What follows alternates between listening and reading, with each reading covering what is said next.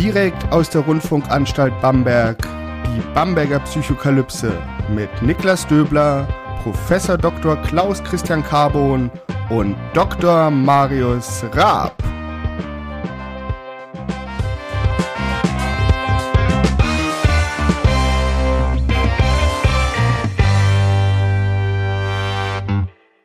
Herzlich willkommen hier zu Sprüche Nummer 4, unserem Kurzformat der Bamberger Psychokalypse. Ich bin immer noch Niklas Döbler.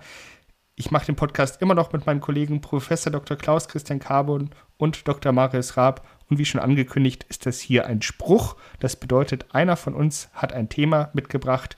Wir werden 10 bis 20 Minuten darüber sprechen und die beiden anderen wissen nicht, was es ist. Und heute ist Klaus wieder dran. Klaus, was ist dein Thema? Ja, ich habe mir ein schönes Thema ausgesucht, was gut passt zu der aktuellen Zeit, nämlich Virtualisierung, Digitalisierung, Virtualisierung. Und ich habe mich gefragt, was geht alles verloren bei einem virtuellen Meeting? Also zum Beispiel über Teams, über Zoom oder irgendwas. Zurzeit veranstalten wir einen Kongress zum Beispiel, der rein virtuell funktioniert. Ähm, was ist denn da eigentlich anders? Was fehlt uns? Was ist vielleicht aber auch besser? Und ja, das wollte ich euch heute mal fragen.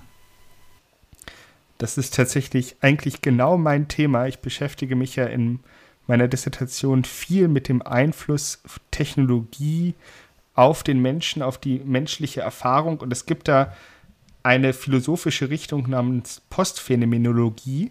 Und ähm, der Begründer dieser Richtung, Don Eide, hat 1979 beschrieben, dass Technologie unsere Erfahrung mediiert und gleichzeitig amplified, also gewisse Aspekte hervorhebt, während ähm, sie andere Aspekte reduziert, also Amplify and Reduction.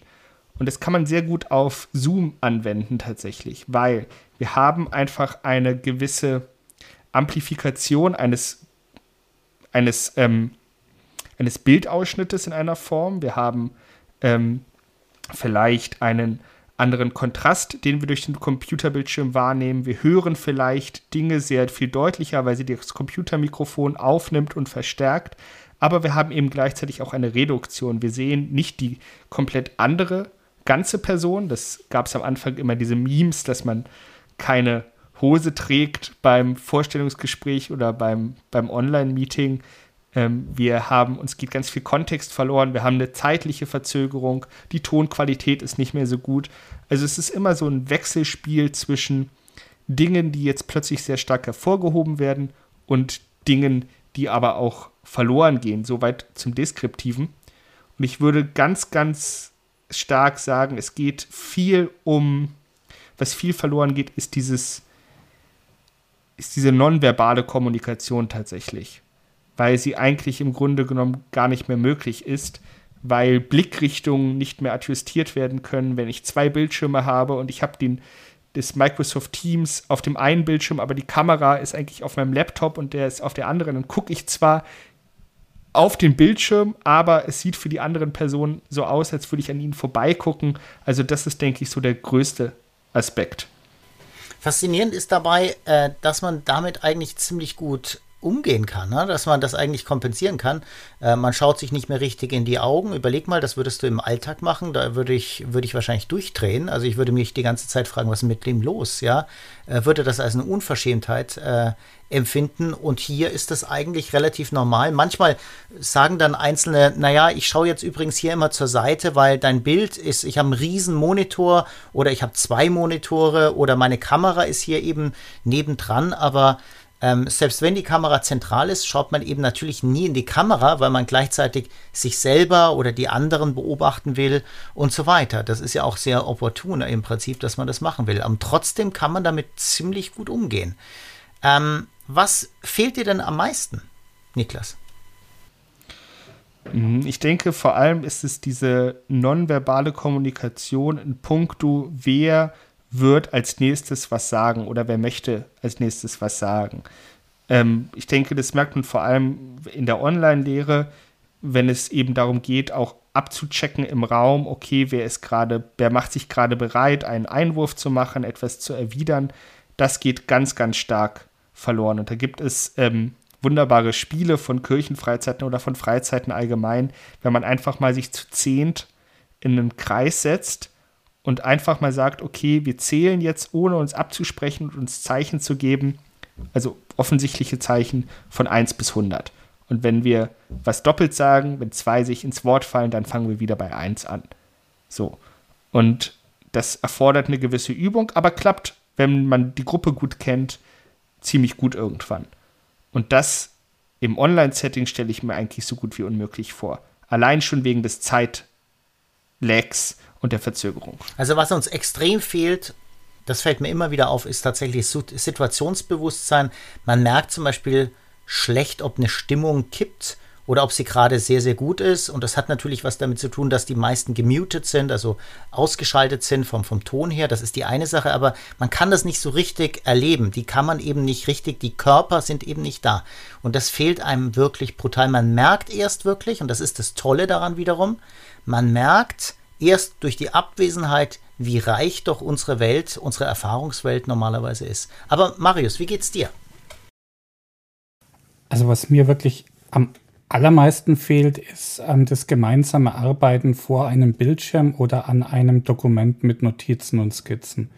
Es ist irgendwie, ich, ich kann auch nicht sagen warum, aber es ist ein Riesenunterschied, ob man sich über Zoom einen Bildschirm teilt oder ob man zu zweit vor einem Bildschirm sitzt und ähm, zum Beispiel irgendwelche Daten bespricht. Man kann halt dann auf den Bildschirm deuten, man sieht auch die Blickrichtungen des anderen, empfängt subtile Signale, was nicht passt. Es geht viel, viel besser als über einen geteilten Bildschirm. Und diese ganzen Sachen, diese Whiteboards, die sie virtuell nicht findet, das, das kommt einfach überhaupt nicht an das flüssige und auch unkomplizierte Arbeiten heran, was man einfach in Präsenz hat, wenn man sich vor einem Blatt Papier sitzt zu zweit und eine Mindmap zeichnet oder sowas.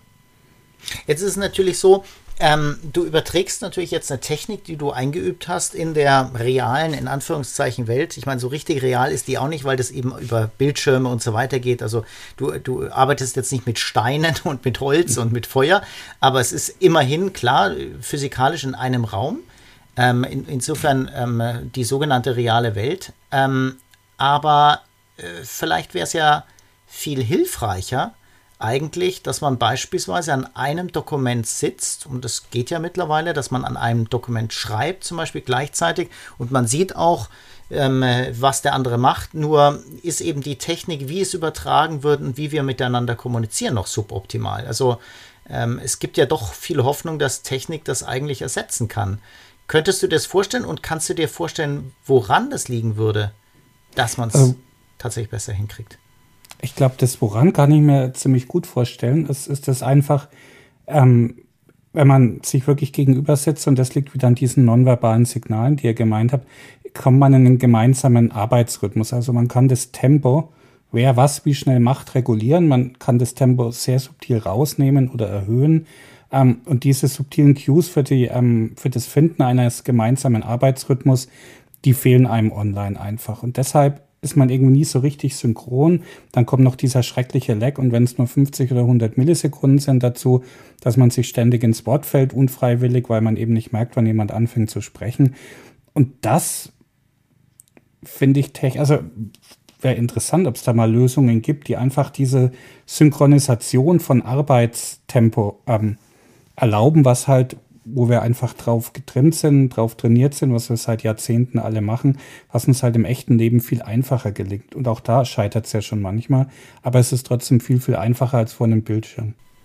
Ich, ich finde halt sehr, sehr spannend ähm, zu überlegen, wie die Langfristauswirkungen des Ganzen sind, dieser Virtualisierung. Ich glaube ja tatsächlich, dass Virtualisierung sehr, sehr erfolgreich vonstatten gehen kann, aber merke eben auch eines, dass wir, glaube ich, mittlerweile viel effizienter sind, aber das ist verdammt gefährlich. Also ich kann sozusagen ja nur davor warnen, also diese extrem effizienten Sitzungen, die wir mittlerweile haben, indem wir einfach vor allem uns aufs Arbeiten konzentrieren und genau in einer kurzen Arbeitszeiteinheit eigentlich genaue Ziele haben und die dann auch wirklich äh, ja, also erreichen, erreichen wollen und dann auch tatsächlich erreichen, dass die dazu führen, dass wir wahrscheinlich früher oder später in ein riesiges Problem kommen, nämlich, dass wir vollkommen ausbrennen. Also ich glaube tatsächlich, dass das ein gigantisches Problem ist, weil was du vorhin beschrieben hast, dass man so nebeneinander am Monitor sitzt, programmiert oder was auch immer, Daten auswertet, in unserem Fall ganz oft, ähm, dass man natürlich aber auch in so eine, man merkt, dass der eine unruhig wird. Was weiß ich, früher, du warst ein Raucher, ich habe gemerkt, wenn du langsam rauchen wolltest. Ja, also du hast eine Pause gebraucht. Und dann habe ich schon gemerkt, du hast auch nach der Kaffeetasse oder so geschaut oder du hast sie vielleicht auch äh, angelangt schon. Und dann war es klar, jetzt könnte man mal einen Kaffee wieder trinken. Und genau diese subtilen Signale, die kriegen wir nicht mehr mit, die interessieren uns auch gar nicht mehr, weil mhm. wir im Prinzip nicht für eine ewige Zeit zusammen jetzt einfach arbeiten, sondern es ist eben eine halbe Stunde, eine Stunde, da kann man auch vollkommen ohne Pause auskommen, aber danach kommt direkt der nächste Termin. Und das ist tatsächlich etwas, was man ganz anders regeln muss. Und das müssen wahrscheinlich auch Psychologinnen und Psychologen einfach in den Griff kriegen, dass man bessere Systeme macht, wo dann eben vielleicht auch solche Advices kommen, also wirklich Hinweise, ähm, Regeln und so weiter. Man muss vielleicht auch solche Regeln einführen. Wie geht's dir, Niklas, mit der Situation? Ja, hier sieht man wieder auch, diese Amplifikation und Reduktion und zwar auf einer sozialen Ebene. Ne? Die Funktionalität wird sozusagen geboostet. Man ähm, kann auch, also man ist ja eigentlich sofort da in einem Meeting. Ne? Man, man wählt sich ein, man ist sofort da. Es ist kein, es gibt kein Smalltalk oder wenig Smalltalk am Anfang, keine Rituale von wegen, ich setze mich hin, ich mache es mir gemütlich. Nein, es ist alles sofort da, funktional, der Bildschirm ist geteilt. Ähm, und halt, wie gesagt, viel von diesem Zwischenmenschlichen, von diesem, von diesem, ich sag jetzt mal, Nonsense-Interaction, so geht einfach verloren. Aber das ist so ein bisschen so dieses Füllmaterial von gemeinsamen, vom gemeinsamen Arbeiten. Und das, denke ich, schafft dann aber auch zum Beispiel einfach soziale Bindung in einem Arbeitskontext. So, dass man mhm. halt den anderen oder die andere eben auch mal als Person erlebt und nicht nur als Ausschnitt auf einem Computermonitor tatsächlich, dass man auch erlebt, wie man sich vielleicht fühlt in der Gegenwart dieser Person, ob das ein schönes Gefühl ist, ob das ein gutes Gefühl ist, ob das produktiv ist. Ähm, das denke ich, geht einfach verloren. Mhm.